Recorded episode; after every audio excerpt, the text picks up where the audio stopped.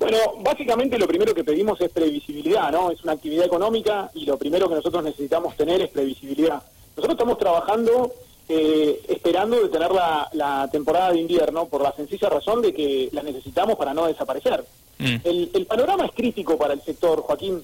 Eh, básicamente se calcula que el 25% de los, de los empleos se ha perdido entre el año pasado y este año, el, del empleo que tenemos en el, en el turismo. Se calculan entre 11.800 y 12.500 empresas cerradas. Eh, es una, son, son números que realmente dan miedo. Hay, hay partes de la Argentina que hace 15 meses que no trabajan. Otros lugares de la Argentina hemos tenido la suerte de poder ver cómo es trabajar en plena pandemia. En el caso nuestro, que tuvimos una temporada que existió, que, el que la pudimos eh, aprovechar de enero y febrero, con números espectaculares para nosotros, porque de 160.000 personas que vinieron, solamente tenemos registrados 20 contagios de turistas. Eso es lo que nos pasa eh, la, gente del hospital. Con lo cual que, digamos, tenemos la experiencia de haber trabajado en pandemia, si bien es verano, eh, estamos esperando para poder trabajar ahora en el invierno. O sea, realmente lo necesitamos. Sí. Bueno, y ayer cuando escuchaban, por ejemplo, a Matías Lamens también, ¿no? El, ministro de Turismo y, Deportes de, la, eh, de la Nación, explicando, sosteniendo que no se puede garantizar la temporada invernal por la situación sanitaria justamente y, bueno, esta previsibilidad en la cual vos hablabas, digo, eh, no sé si, si, si eh, qué ruido les ha provocado esto, si, si tienen alguna información de lo que pueda llegar a suceder o, en realidad no. No, la información es día a día. Lo que pasa es que, digamos, vamos a las, vamos a las cuestiones positivas. El, el gobernador hace menos de una hora, dos horas, tuiteó que que arrancan la vacunación para los hoteleros y gastronómicos, eh, para que a partir del 16 de junio, con lo cual eh, lo que está planteando es, para, y lo que dice en el, propio tweet del gobernador, es para estar preparados para recibir turistas. Eh, la verdad es que nosotros empezamos a aferrarnos a, las buenas noticias. La vacunación es la, mejor noticia que nosotros podemos tener en este momento.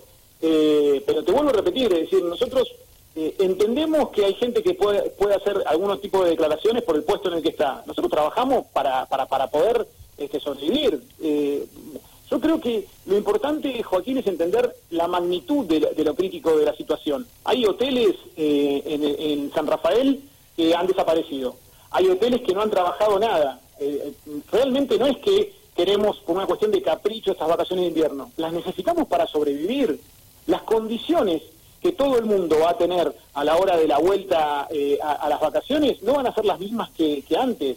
Eh, todos los emprendimientos están eh, sobreviviendo. Entonces, desde el mantenimiento propio, mantener a la gente es casi imposible. No, no podemos. Sí.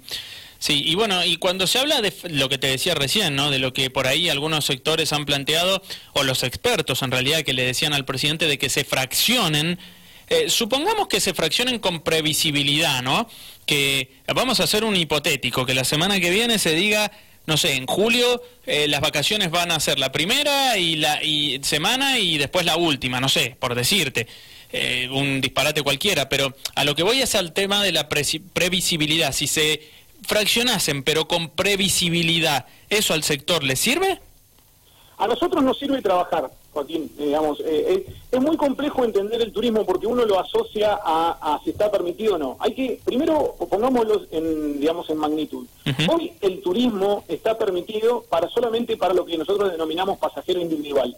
¿Está bien? Sí. Y está permitido en tanto y en cuanto, digamos, vos cumplas con las restricciones vigentes. Es decir, una familia se puede desplazar en este momento a la mayoría de los lugares en el país, específicamente a San Rafael puede venir, está bien, pero eh, digamos siempre respetando las restricciones que podamos o no tener. Pero eh, el, turismo de grupo de contingentes no está permitido mm. y el turismo de estudiantil no está permitido, con lo cual eh, digamos siempre vamos de, de menor a mayor. Cualquier cosa que permitan está bien. Ahora lo tienen que hacer con una previsibilidad que le permita a la gente saber cuándo se va a tomar las vacaciones.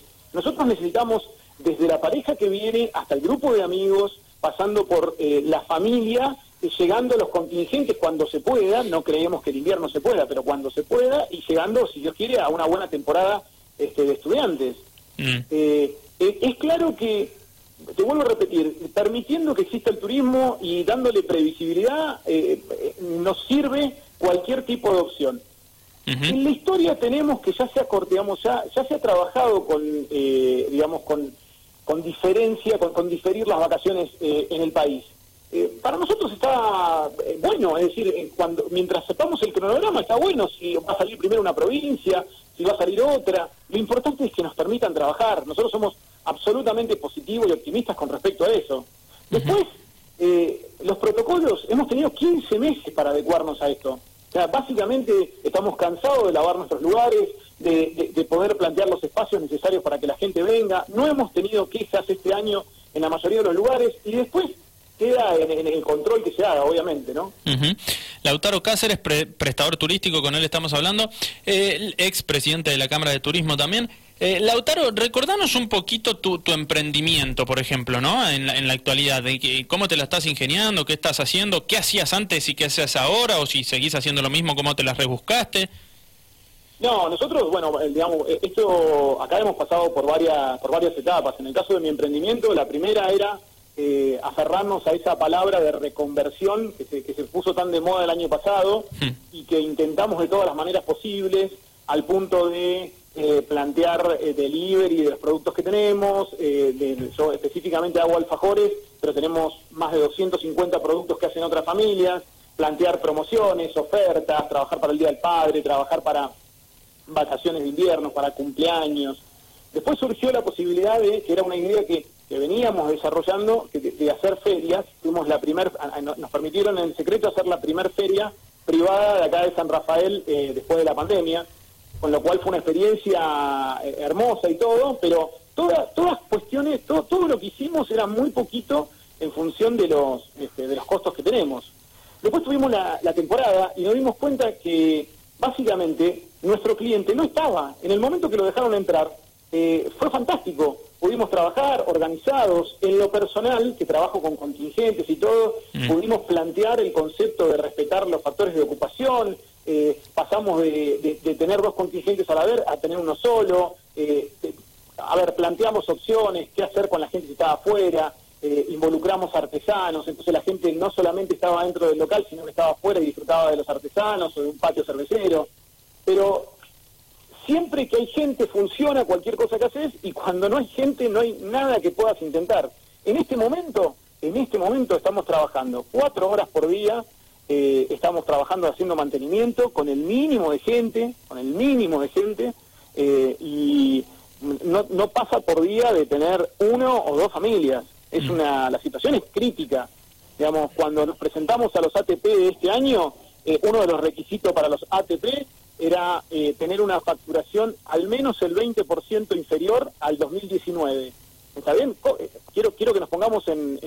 a ver si lo podemos entender. Sí sin contar inflación, es decir, que vos factures lo, eh, 20% menos que el 2019. Nosotros en mayo facturamos el 10% de lo que habíamos facturado en el 2019. No es que entramos a los ATP, prácticamente estamos fundidos. Claro. O sea, entramos de, de todas las maneras posibles, estamos fundidos porque no ingresa gente. Los hoteles no les ingresa gente, no les alcanza con las dos familias que tienen, no les alcanza para nada. Lo mismo con todos. O sea, en el caso mío, eh, digamos, tengo pocos empleados, pero en el caso de la otra chocolatera que hay, que es la grande de acá de San Rafael, que es que toda tiene muchísimos empleados y la situación es peor. Y, esto lo podés reproducir por cualquier tipo de emprendimiento, los emprendimientos de turismo aventura del valle, los emprendimientos de, eh, a, ver, cualquier, cualquier emprendimiento que busques está en la misma situación. Porque no existe la reconversión sin clientes. No existe. No. O sea, un supermercado tiene su clientela y sin clientela no vive. Bueno, lo mismo pasa con nosotros. No, no, pero es que a ver, aparte, siguiendo un poco esto que estás manifestando y que está más que claro, ¿no? Pero digo, el turismo, cuando hablamos del turismo, ¿cuánto es el aporte que le puede hacer al turismo el local, ¿no? El, San Rafaelino. ¿Cuánto? Nada, el 0, claro, por eso, el, el 0,0005, no sé. Lo, eh, que nos sirvió el año pasado y fue excelente, lo que nos sirvió el año pasado fue excelente, es para que el San Rafaelino nos reconociera, nos volviera a ver, que supiera que existíamos, hubo muchísimos programas para trabajarlo, que es algo que es algo muy lindo eh, y que, no, que nos gustó desarrollar y que le falta mucho todavía, que tiene que ver con desarrollar el turismo para el, para el local. El año pasado, por una cuestión de necesidad y por una cuestión de poder, de, haber frenado a cero y poder ver esa, esa realidad, nos dimos cuenta que también el, el, San Rafaelino es un cliente asiduo, pero muchísimo menor que obviamente que el turismo, pero que también tiene ganas de tomarse vacaciones. El año pasado, al no poder salir el San Rafaelino hacia otro lugar. Y nosotros no poder recibir otra gente, eh, hubo un lugar, digamos, este, pudimos llegar a que nos reconocieran. Entonces, algunas cabañas pudieron trabajar con, con, buenos programas, nosotros desarrollamos la feria, eh, eh, los emprendimientos del Valle eh, elaboraron una carta eh, más san rafaelina y, con opciones más san rafaelinas, o sea que estuvo bueno. Ahora, no alcanza. yo, yo Joaquín, te, planteo esto. San Rafael tiene alrededor de 200.000 habitantes. ¿no? 200, eh, palabras más, palabras menos, sí, andaremos por ahí. Este año, entre el primero de enero y el 20 de febrero, vinieron 160.000 personas. Claro. O sea, eh, nosotros hemos duplicado, o sea, en, una temporada completa duplicamos la, cantidad de gente de San Rafael que viene. Mm. Entonces, eh, son muchos los emprendimientos que están armados, son muchos años. En el caso mío llevo solamente 11 años, pero en el caso de Ketovac lleva más de 30, eh, un Fabio Sat con Rafael lleva más de 30, los hoteles del centro, eh, un, Millennium tiene ya casi 30 años, entonces eh, es importante ni hablar del Calto ni hablar de otros. no, no alcanza. Sí, sí, sí, sí, sí, y, es tremenda esa cifra que acabas de dar, ¿no? Porque vos fijate que eh, 160 mil personas y como dijiste, en 50 días en realidad, porque si la temporada en años normales hubiese sido desde diciembre a, abril, eh, sumado además de que los protocolos que les achican la capacidad que pueden recibir también, ¿no? Eh, digo, todo ese combo hubiese hecho eh, un número que es lo que en realidad pasa en, la época fuera de pandemia, ¿no? Bueno, lo primero que tenemos que entender es que el turismo no, no es solamente para los que vivimos directamente del turismo. El turismo nos hace bien a todos como, como, como sociedad es una industria, es una actividad económica, que no, la, famosa industria sin chimeneas, es una industria que cuida la ecología, pero es una industria y una actividad económica que básicamente nos sirve a todos, a todos los sectores.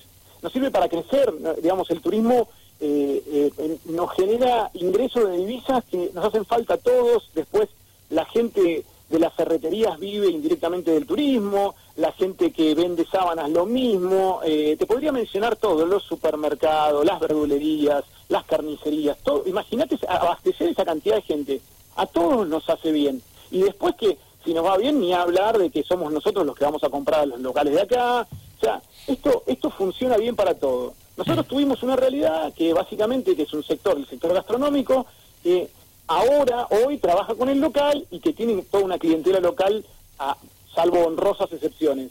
Pero el resto del turismo, nada, cero.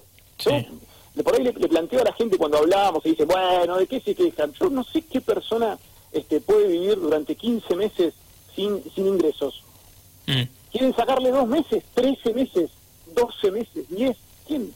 ¿Quién puede vivir así? ¿Quién puede sobrevivir y quién puede mantener una estructura? Eh, hay, acá hay emprendimientos que tienen 20 personas, 28, 30, 50. O sea, eh, es, complicada la, maniobra. Por eso la situación en la que estamos viviendo.